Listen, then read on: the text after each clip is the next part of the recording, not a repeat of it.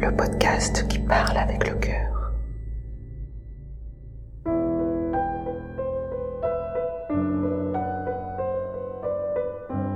ça a eu deux conséquences extrêmes. Ça m'a et fait relativiser et, euh, nourri, euh, et ça a nourri ma haine.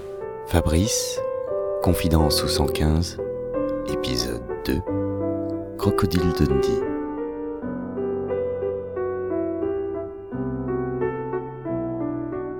À l'époque où tu, euh, où tu as commencé, si j'ai bien compris, Mm. euh, t'étais que au téléphone, donc c'était Ouais. pas à toi d'arbitrer. T'arbitres euh, la plupart du temps Mhm. et tu n'arbitres pas quand tu es face à une situation un peu compliquée, un peu singulière, avec une situation, on va dire, administrative ou personnelle qui... Tu peux donner un exemple? Euh, oui, euh, en fait, c'est lié, euh, c'est lié à des, on va dire, à des choses très techniques de ce qui s'appelle l'action sociale en France. C'est-à-dire euh, comment on vient euh, en aide aux plus démunis. Mhm. Et bah, c'est très con, mais c'est sectorisé. C'est-à-dire que euh, ici, on est à Nantes, dans le 44, on Mhm. aide les gens qui ont même sommaire, mais qui ont une situation administrative rattachée au 44 D'accord. un mec qui vient de l'Allier, on a envie de lui dire Tu viens de l'Allier.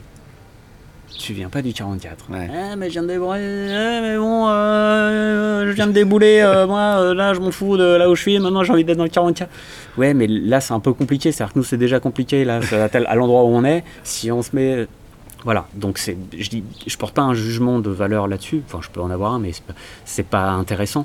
C'est que souvent, c'est lié à la situation administrative, sociale de la personne, qui fait que euh, une, prise en charge ou une orientation peut être euh, particulière. Qu'est-ce qu'on fait avec quelqu'un qui euh, techniquement, euh, administrativement est rattaché dans un département, mais qui a Mm. ses habitudes dans un autre département Mm. Et c'est très vrai à Paris, en Ile-de-France. Mm. Tu peux être gravité autour de la grande ville, mais c'est dans la grande ville que tu as des, des habitudes. Pourquoi? Parce que c'est dans la, la grande ville que tu as énormément de repères, que tu as énormément de boutiques, de, de choses. C'est Pas, ils vont pas faire leurs courses, mais ils ont des repères, ils ont des habitudes, ils vont avoir, ils vont parfois connaître des conversants avec qui ça se passe très bien. Euh, un troquet qui paye un café tous les matins. Mm. Ça peut être aussi bête que ça. Mhm. Un, un hall d'immeuble qui est, qui est conciliant pour que une concierge qui va être conciliante en disant c'est pas grave, reste là, mais dégage de, demain matin à 6 heures. Et ils trouvent des habitudes comme ça. Donc du coup, je, je voulais revenir sur cette histoire d'arbitra- d'arbitrage. Mhm. Comment on fait?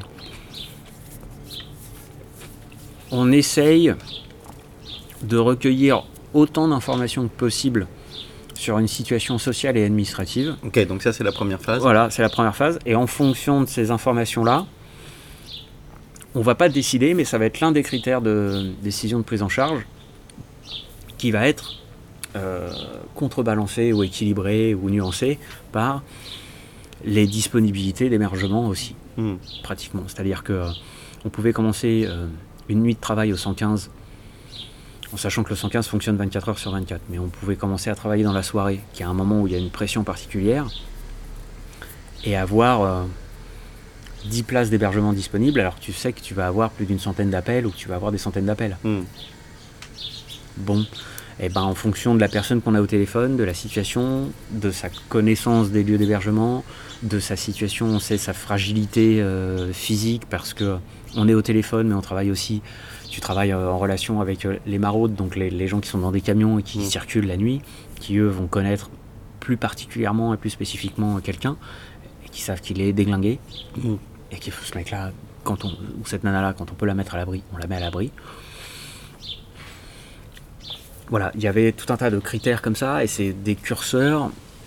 C'est pour ça que je dis qu'il n'y a pas de, de solution globale, c'est que c'est des curseurs, personne par personne, et euh, t'as quelqu'un 10 minutes plus tôt, t'as quelqu'un 10 minutes plus tard, ça change la donne. Et Mm. euh, on pouvait avoir quelqu'un 30 minutes plus tard parce qu'un centre d'hébergement nous appelle en nous disant il y a deux ou trois personnes qui sont pas venues, donc on a deux lits qui sont vides.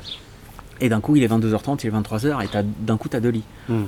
Ah, tu vas les donner à quelqu'un. Donc là, il y a, ça tombe bien, les appels continuent. Bon, ok, on va essayer de, de voir qui appelle, euh, qui, peut, qui on peut mettre à l'abri, à qui on va pouvoir. euh, Ça t'a fait relativiser les choses par rapport à la vie au sens large.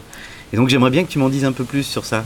En fait, en fait c'est, c'est drôle parce que je trouve que ça a eu les, les deux. euh, ça a eu deux conséquences extrêmes. Ça m'a et fait relativiser et, euh, euh, et ça a nourri ma haine. C'est ce qui fait que des gens avaient énormément de difficultés avec ce boulot. Mm. Et c'est ce qui fait que moi, ce boulot m'a plu. C'était vraiment l'ambiguïté morale. Le fait que, à la fois, ça avait une incidence personnelle pour être, je sais pas, plus serein ou plus détendu par rapport à- aux contraintes euh, matérielles qui nous font tous souffrir euh, à des périodes diverses dans la vie. Et en même temps, j'avais une espèce de colère de se dire, on- comment dire, on en est arrivé là. Ouais. C'est là où on vit aujourd'hui. Ouais. Et euh, on en est réduit à ce que des mecs dorment sur le bitume et soient dans des états pas possibles. Et ça, ça déglingue à un point.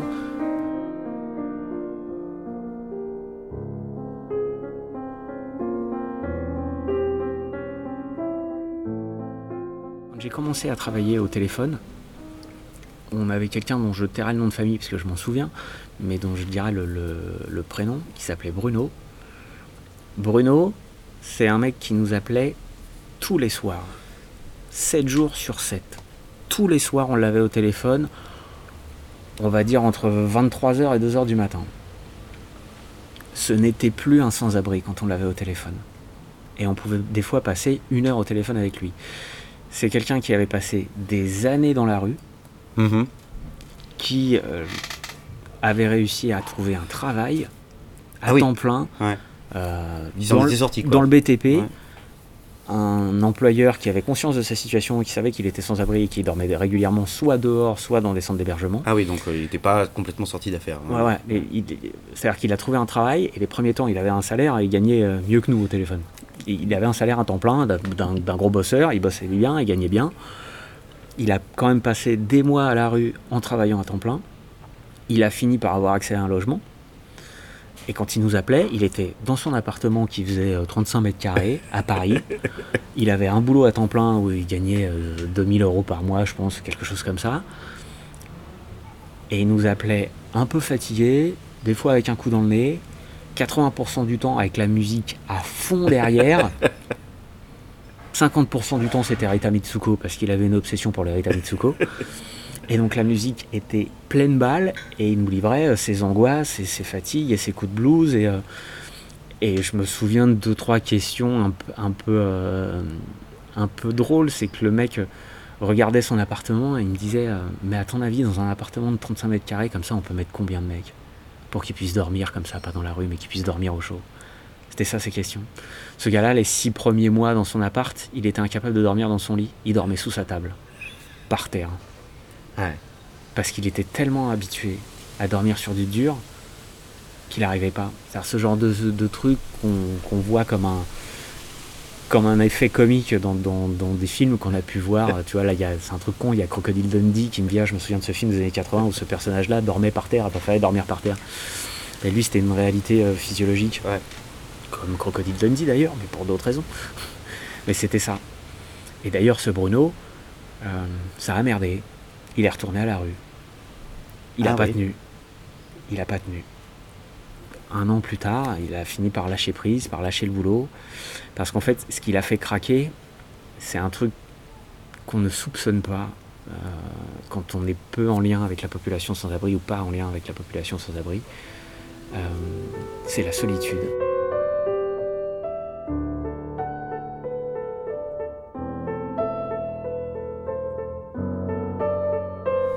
Et Alors, sans abri et changement de sexe, c'est jackpot. hein, le mec. Il a, enfin, il a des tours de manège gratos, hein, parce que là, sans, sans sortir, c'est hyper compliqué. À suivre. De la même façon qu'il y a des fleurs qui poussent sur le bitume, il y a des histoires d'amour qui naissent sur le bitume.